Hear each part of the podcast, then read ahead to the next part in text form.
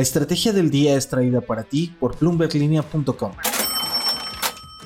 Muy buenos días, iniciamos una nueva semana. ¿Y dónde nos quedamos? Hablemos de un ajuste de Hacienda a los estímulos fiscales a la gasolina ante el descenso en los precios del petróleo. En terreno corporativo, tres curiosidades de tres empresas completamente diferentes, Ferrari, Amazon y Valenciaga. ¿De qué estamos hablando?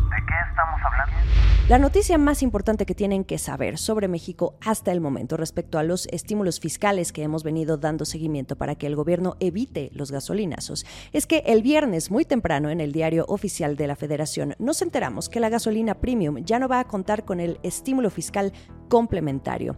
¿Y a qué se debe? Pues al descenso que ya estamos viendo en los últimos días en el precio internacional del petróleo. Esto hizo que la Secretaría de Hacienda tomara la decisión de suavizarlo. Recordemos que el gobierno activó la estrategia de los estímulos fiscales al IEPS, el impuesto especial sobre productos y servicios, hace cinco meses para mantener estables los precios de los combustibles frente a las alzas del petróleo. Lo llegamos a ver, como ustedes recordarán, por arriba de los 100 dólares por barril por efecto de la guerra entre Rusia y Ucrania.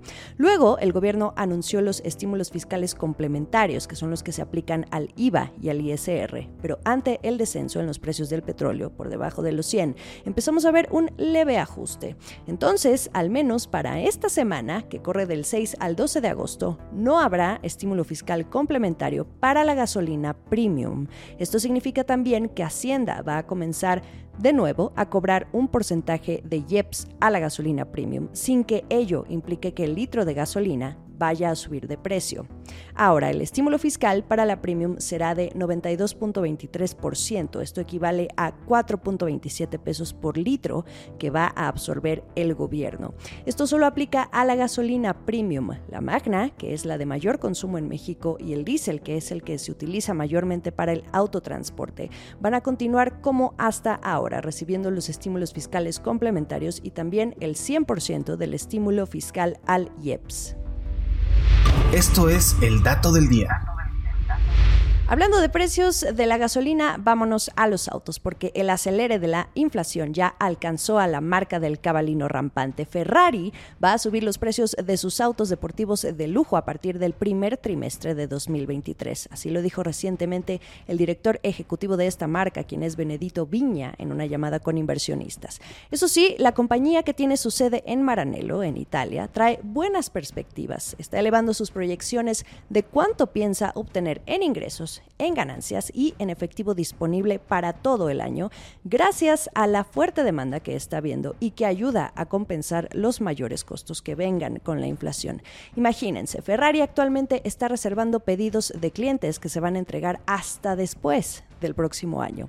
Así que para quienes siguen de cerca el desempeño de esta icónica fabricante en el campeonato de Fórmula 1, podrán entender que al menos en la venta de autos tiene mejores perspectivas.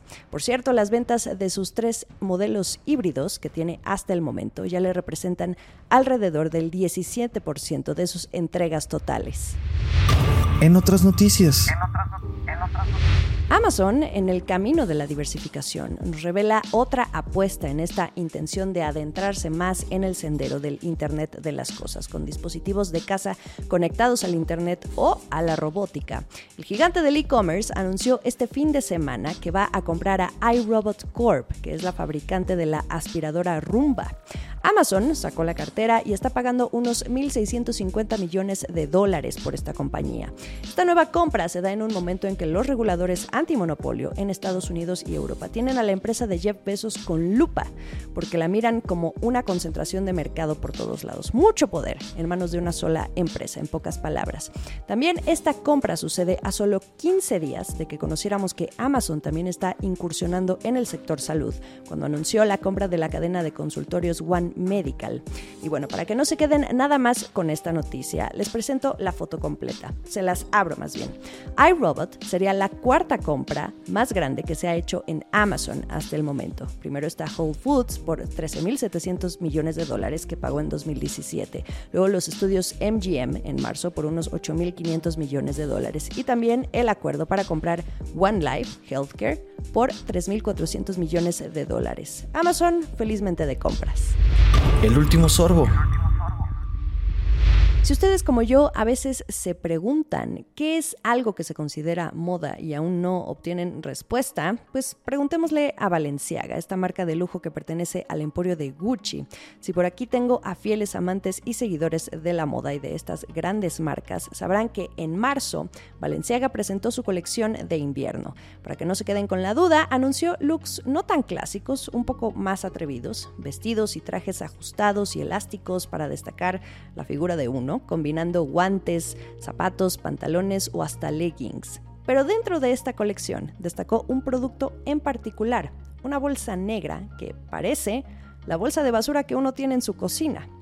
Y ya la puso a la venta.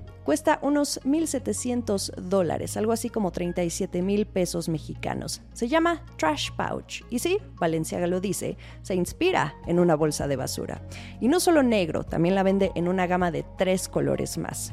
Hay una intención de causar polémica y lo dijo el mismísimo director creativo de Valenciaga, quien es Demna Vasalia. En su momento, esto se lo dijo al medio Women's Wear Daily. Él dijo que no podía dejar pasar la oportunidad de hacer la bolsa de basura más cara del mundo, escuchen ustedes. Por cierto, no es la primera vez que lo vemos lanzando productos así. En 2017 también para Valenciaga lanzó otro bolso con la apariencia de las bolsas que te dan cuando vas a comprar a la tienda sueca de muebles IKEA. Este director creativo de Valenciaga suele decir, ¿a quién no le gustan los escándalos de la moda? ¿Qué opinan? ¿Es o no lo es? Ustedes me podrán decir mejor. Iniciamos la semana con información bastante divertida, diría yo. Pues que así sea el resto de los siguientes días. Sigamos el pulso de las noticias económico-financieras a través de bloomberglinea.com. Y recuerden también que ya pueden verme por Spotify, en Twitter, como siempre, arroba la estrategia MX. También estamos en Instagram como la estrategia del día. Y también nos encuentran en YouTube bajo la cuenta de Bloomberg Línea. Qué bueno que ya es lunes, ¿no? Que sea uno bueno para todos. Esta fue la estrategia del día, escrito y narrado por Jimena Tolama, producido por Arturo Luna y Daniel Hernández. Que tengas un día muy productivo.